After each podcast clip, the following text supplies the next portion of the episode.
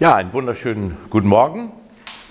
Mein Name ist Hilmar Schulze, Pastor im Ruhestand, war 24 Jahre Pastor in der FEG hier in Worms und bin jetzt immer noch recht aktiv und auf Reisen. Wir haben ja heute ersten Advent und gerade als wir das Lied ge gesungen haben, da wurde mir nochmal deutlich, wie wie wenig wir wissen über das zweite Kommen Jesu. Advent bedeutet nämlich nicht nur, wir erwarten Weihnachten und irgendwelche Brezel und, und Schokosachen, sondern wir erwarten jetzt ja das zweite Kommen Jesu. Er ist ja schon gekommen. Also vielen Dank, Elvira, das ist lieb. Und was geschieht, wenn Jesus wiederkommt, ist mein Thema. Und machst du es oder muss ich? Moment. Nein, Ja. Viele Christen leben auf jeden Fall so, dass sie keine Ahnung haben, dass Jesus bald wiederkommen wird. Und ich sage mal, auch ihr wahrscheinlich nicht. Wir leben nämlich in den Tag hinein, in die Woche, in das Jahr hinein, aber eine, ein wirkliches Bewusstsein für das, was kommt, haben wir nicht und schon gar nicht zeigt sich das in unserem Alltag ab. Wenn wir wüssten, Jesus würde zeitnah wiederkommen, dann würden wir allesamt anders leben.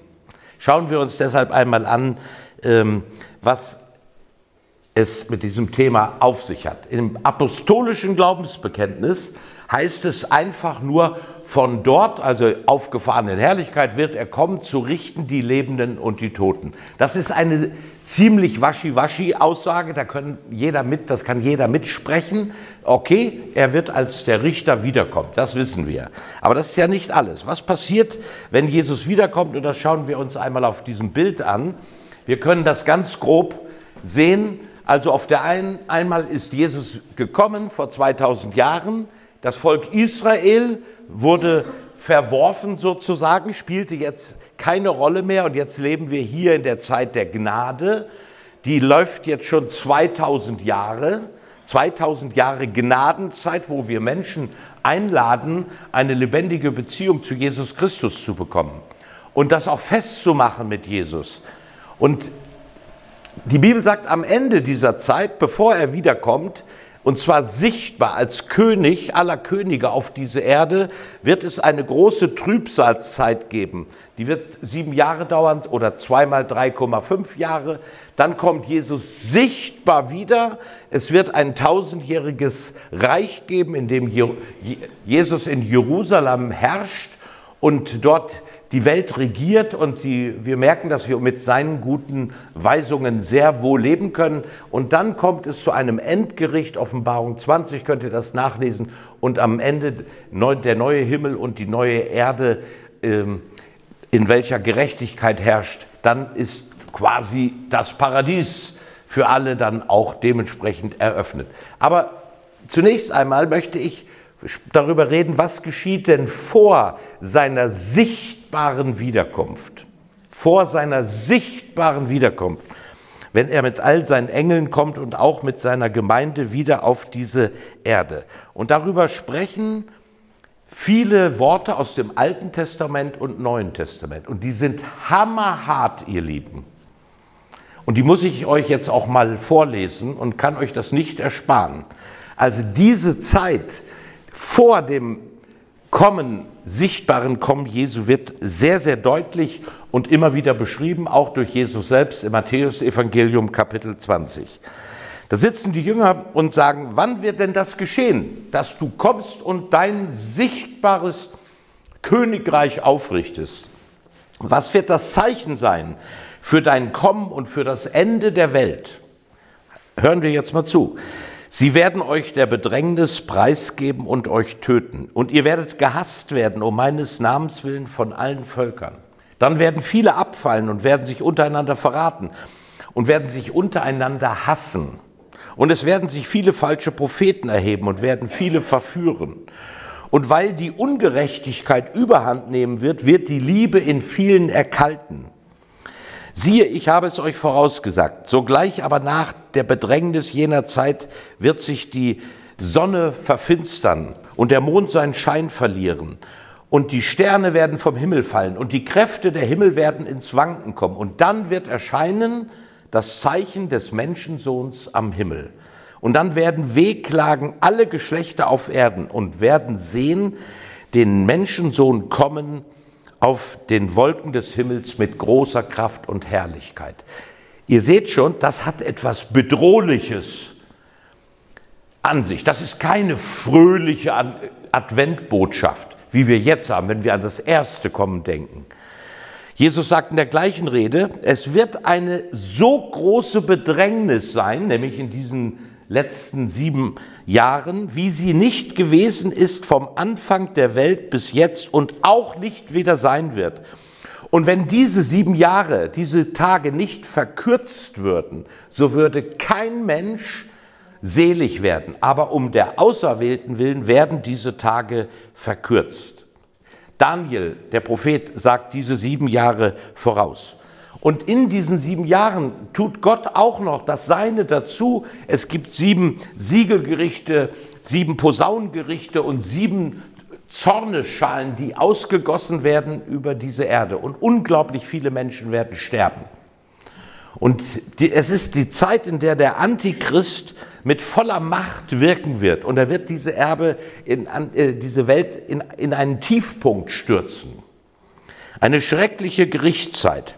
Micha 5, Vers 14. Ich will mit Grimm und Zorn Vergeltung üben an allen Völkern, die nicht gehorchen wollen. Oder Römer 1, Vers 18. Denn Gottes Zorn wird vom Himmel her offenbart über alles gottlose Wesen und alle Ungerechtigkeit der Menschen, die die Wahrheit durch Ungerechtigkeit niederhalten. Unglaubliche Worte. Hammermäßig. Epheser 5. Denn das sollt ihr wissen, dass kein Unzüchtiger oder Unreiner oder Habsüchtiger, das sind Götzendiener, ein Erbteil hat im Reich Christi. Lasst euch von niemandem verführen mit leeren Worten. Denn um dieser Dinge willen kommt der Zorn Gottes über die Kinder des Ungehorsams. Und Hammer, Hammerworte. Noch einen drauf. 1. Johannes 2, Vers 18. Kinder, es ist die letzte Stunde. Und wie ihr gehört habt, dass der Antichrist kommt, so sind nun schon viele Antichristen gekommen. Daran erkennen wir, dass, die letzte, dass es die letzte Stunde ist. So, jetzt haben wir gehört, was für eine grausame Zeit der Menschheit bevorsteht. Was wäre, liebe Gemeinde, wenn Jesus nicht vorher für uns, für seine Gemeinde wiederkommen würde, dann müssten wir diese Zeit durchleben. Dann müssten wir diese Grausamkeiten miterleben. Ich bin davon überzeugt, dass Jesus für alle, die an ihn glauben, etwas Wunderbares vorbereitet hat. Nämlich, Jesus kommt wieder, um seine Gemeinde zu sich zu holen. Und zwar vor diesen sieben Jahren der Trübsal vor diesem letzten großen Gericht wird seine Gemeinde entrückt. Gemeinde heißt nicht Start-up-Kirche oder FEG. Gemeinde heißt alle die, die in allen Kirchen dieser Welt zu allen Zeiten und in allen Kulturen, Kulturen ohne Wenn und Aber ein Ja zu Jesus Christus gesagt haben. Ich will dich einladen in mein Leben. Du sollst der Herr meines Lebens sein. Und ich will dir nachfolgen und dir gehorchen. Dazu wieder einige Bibelstellen zu diesem Kommen von Jesus vor dieser Trübsalzeit und vor seiner sichtbaren Wiederkunft. Da steht im 1. Thessalonicher 1, Vers 9 bis 10. Denn sie selbst berichten, wie ihr euch bekehrt habt zu Gott, die Gemeinde, weg von den Abgöttern, zu dienen dem lebendigen und wahren Gott und zu warten auf seinen Sohn vom Himmel, den er auferweckt hat von den Toten Jesus, der uns von dem zukünftigen Zorn errettet. Wisst ihr, was ich meine damit? Also es kommt eine sehr schwere Trübsalzeit auf die Menschheit zu und wir als seine Gemeinde werden vor dem zukünftigen Sohn errettet, wenn wir denn auf seiner Seite stehen. Für uns kommt er nicht als Richter wieder, sondern als Freund, als Bruder. Jesus rettet uns vor dem zukünftigen Zorn Gottes. Johannes 5, Vers 24. Wahrlich, wahrlich, ich sage euch, wer mein Wort hört und glaubt dem, der mich gesandt hat, der hat das ewige Leben und kommt nicht in das Gericht, sondern er ist vom Tod zum Leben hindurchgedrungen. Das heißt, wenn du Jesus vertraust, dann bist du jetzt schon ein Mensch der Ewigkeit. Du hast jetzt schon das ewige Leben begonnen. Das beginnt nicht erst, wenn wir sterben, sondern es beginnt dann, wenn ich sage, Herr Jesus, ohne Wenn und Aber, ich will dir nachfolgen. Und dann nützt uns kein, keine Kirchenmitgliedschaft, keine Taufe, nichts, was wir an Formalien haben. Es geht nur um deine tiefe, ehrliche Liebesbeziehung zu Jesus. Und du kannst selber wissen, ob du zur Gemeinde Jesu gehörst, die er ent, äh, zu sich holen wird vor dieser Trübsal, wenn du dich fragst, wer hat in meinem Leben das Sagen? Wer hat das Sagen über mein Bankkonto? Wer hat das Sagen über meine Arbeitszeit? Wer hat das Sagen über meine Sexualität? Wer hat das Sagen über mein, meine finanziellen Ausgaben, über mein Auto? Wer hat das Sagen? Und wenn du bei allem sagen kannst, Jesus, dann kannst du sicher sein, du bist ein Kind Gottes. Schauen wir weiter. Johannes 3, denn also hat Gott die Welt geliebt, dass er seinen eingeborenen Sohn gab, damit alle, die an ihn glauben, nicht verloren werden, sondern das ewige Leben haben. Das ist die großartige Einladung an uns. Wir sollen ihm vertrauen. Und dann brauchen wir keine Angst zu haben vor irgendeinem Gericht, das auf uns zukommt. Dann wissen wir, wir sind ge gerettet. Wenn das stimmt, ihr Lieben, dass wir als Christen nicht mehr in, ein, in das Gericht müssen, dann wissen wir, dass wir von Gott geliebt und angenommen sind und jetzt schon das ewige Leben haben. Dann brauchen wir uns vor keiner Zukunft zu fürchten.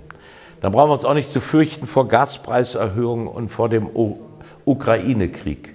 Das alles harmlos gegen das, was auf diese Welt noch zukommen wird, nach den Worten der Bibel, sondern wir können fröhlich unser Christsein leben. Und wir können uns eins vornehmen, wir wollen noch möglichst viele von unseren Verwandten und Freunden und, und äh, Kameraden mit, mit ins Boot holen, damit sie auch sie um ihre Rettung wissen. Schauen wir uns folgende Folie jetzt an.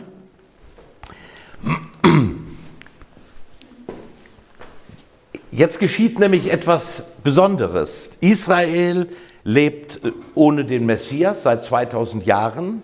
Aber hier, wenn ein, in, in diesen sieben Jahren der Trübsal vor der sichtbaren Wiederkunft, wird Israel wieder mit dabei sein, mit im Boot sein.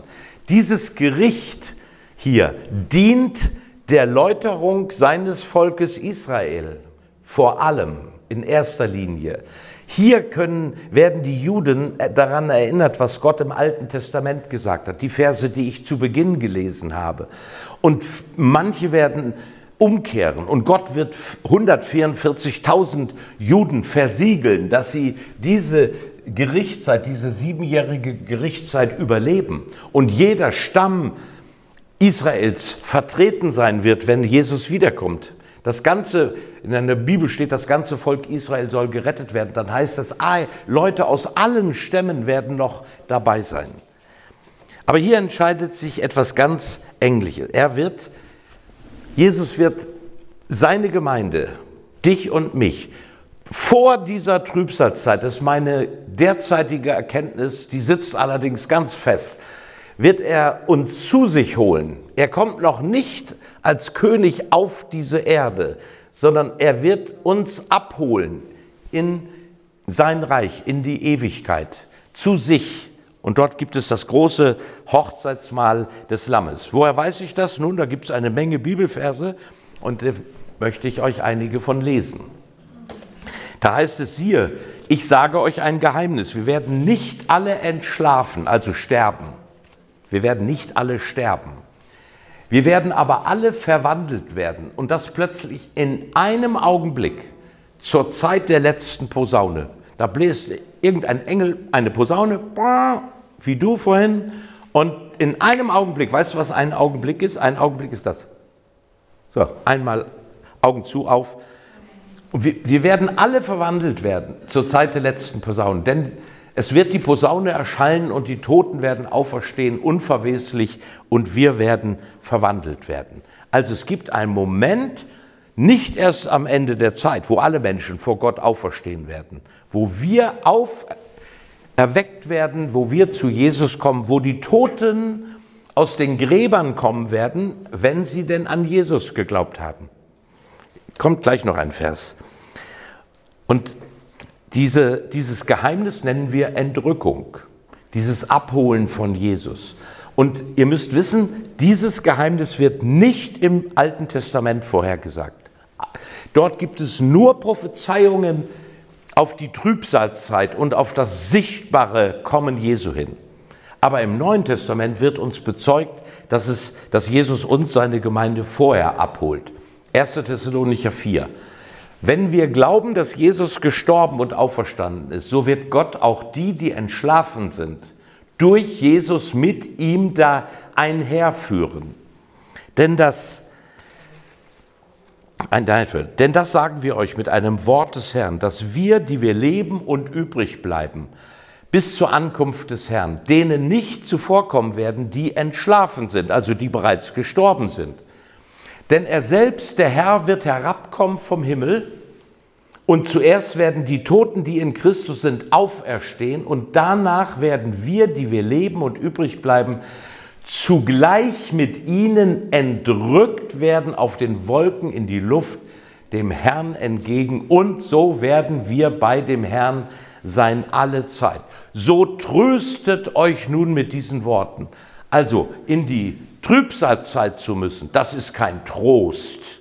Das ist, da könnten, müssten wir ähm, in Furcht und Angst leben. Aber wir werden zu ihm entgegengerückt und das ist ein wirklicher Trost für die Gemeinde Jesu. Darauf dürfen wir uns von ganzem Herzen freuen. Und übrigens, einen Augenblick dauert es, die Toten werden auferstehen, und wir werden, die wir leben, einen Augen, also die Toten werden einen Augenblick vor uns auferstehen. Warum? Warum einen Augenblick früher als die, die wir leben? Weil die zwei Meter mehr haben. Sind ja alle beerdigt oder sind im Wasser äh, von Fischen gefressen worden oder verbrannt irgendwo im Krieg. Die brauchen einen Tag eher und dann sind wir, die wir leben, dran. Und wir werden zugleich mit ihnen ihm entgegengerückt werden. Und Jesus setzt noch einen drauf. Er sagt, euer Herz erschrecke nicht, glaubt an Gott und glaubt an mich. In meines Vaters Haus sind viele Wohnungen. Wenn es nicht so wäre, hätte ich dann zu euch gesagt, ich gehe hin, euch die Städte zu bereiten. Und wenn ich hingehe, euch die Städte zu bereiten, will ich wiederkommen und euch zu mir nehmen, auf das auch ihr seid, wo ich bin. Das ist nicht das letzte Gericht, wo alle Menschen vor Gott treten müssen und beurteilt werden, wer, wer gerettet wird und verloren geht. Nein, das ist seine geliebte Gemeinde, die betrifft das. Er will wiederkommen. Erschreckt euch nicht, glaubt an Gott, lasst euch nicht Angst machen vor den letzten endzeitlichen Ereignissen, sondern er will wiederkommen. Das tut er auf zweierlei Weise. Entweder indem du stirbst, in dem Moment bist du in, wirst du einziehen in die himmlischen Wohnungen, die ist ja jetzt schon renoviert und fertig, da fehlt nichts, da ist schon dein Namensschild dran, wenn du ein Gotteskind bist. Nur umziehen müssen wir noch. Oder eben durch die Entrückung. Wann genau wird Jesus denn nun wiederkommen? Wann geschieht diese Entrückung? Wichtige Frage. Da gab es in der Kirchengeschichte viele falsche Antworten. Matthäus 24, Jesus sagt, von dem Tage aber und von der Stunde weiß niemand, auch die Engel im Himmel nicht, auch der Sohn nicht, sondern alleine der Vater. Das ist wichtig zu wissen. Wenn nicht einmal Jesus wusste, dass wann er wiederkommt, dann könnten wir ja nach dem Motto leben, auch dann ist uns doch alles scheißegal. Dann leben wir doch einfach in den Tag hinein dann gehen wir doch mit Gott so lala um. So ein bisschen fromm sein, so ein bisschen ihm gehorchen, so ein bisschen spenden, ein bisschen beten, ein bisschen Bibel lesen, ein bisschen evangelisieren, könnte man daraus schließen. Alles nicht so dramatisch. Genau das ist die Zustandsbeschreibung der Christenheit weltweit derzeit, weil wir nicht mehr an die Wiederkunft Jesu glauben oder beziehungsweise auch nicht an die Entrückung. Jesus dachte da offenbar völlig anders. Er erzählt im gleichen Kapitel, Dann werden zwei auf dem Felde sein, wenn Jesus wiederkommt, zu, zu dieser Entrückung. Der eine wird, preisge wird angenommen und der andere wird preisgegeben. Zwei Frauen werden malen mit der Mühle. Die eine wird angenommen, die andere wird preisgegeben. Darum wachet, denn ihr wisst nicht, an welcher Tag euer Herr kommt. Jesus sagt, der eine wird angenommen, der andere wird dem kommenden Gericht, diesen sieben Jahren, preisgegeben. Die müssen da durch. Wenn du ein Gotteskind bist, dann wirst du nicht in dieses Gericht müssen. Wir schauen uns jetzt ein Video an mit einem englischen Lied. Es hat aber deutsche, deutsche Untertitel. Und das Lied ist von Larry Norman. Und ich kann mich noch wie heute erinnern, das ist jetzt mal locker 40 Jahre her, dass, wir es, dass dieses Video entstanden ist, wenn nicht noch 45. Und wie tief es mich geprägt hat in meiner Erwartung, dass wir entrückt werden. Und wie schlimm es sein muss, dass man unter Umständen so verblendet ist und nicht diese, dieses Kommen Jesu erwünscht, nicht Jesus vertraut, ihm nicht glaubt. Ich lese euch mal den Text. I wished we'd all been ready. Das heißt, ich wünschte, wir wären alle dabei gewesen. Das Leben war voll mit Waffen und Krieg, diese sieben Jahre. Jeder von uns wurde zu Boden getrampelt. Ich wünschte, wir wären alle bereit gewesen. Kinder starben, die Tage wurden kalt. Mit einem Stück Brot konnte man einen Sack voll Gold kaufen. Ich wünschte, wir wären alle bereit gewesen. Es gibt keine Zeit mehr, um deine Meinung zu ändern. Der Sohn ist gekommen und du bist zurückgelassen worden. Ein Mann und seine Frau schlafend im Bett. Sie hört ein Geräusch und dreht den Kopf. Er ist weggegangen. Ich wünschte, wir wären alle bereit gewesen. Zwei Männer gehen auf einem Spaziergang den Hügel hinauf. Einer verschwindet und einer wird zurückgelassen und bleibt zurück. Ich wünschte, wir wären alle bereit gewesen. Es gibt keine Zeit mehr, um deine Meinung zu ändern. Wie konntest du so blind sein? Der Vater hat gesprochen und die Dämonen hatten zugleich ein Festessen. Der Sohn ist gekommen und du bist zurückgelassen worden. Wir schauen uns dieses Video an.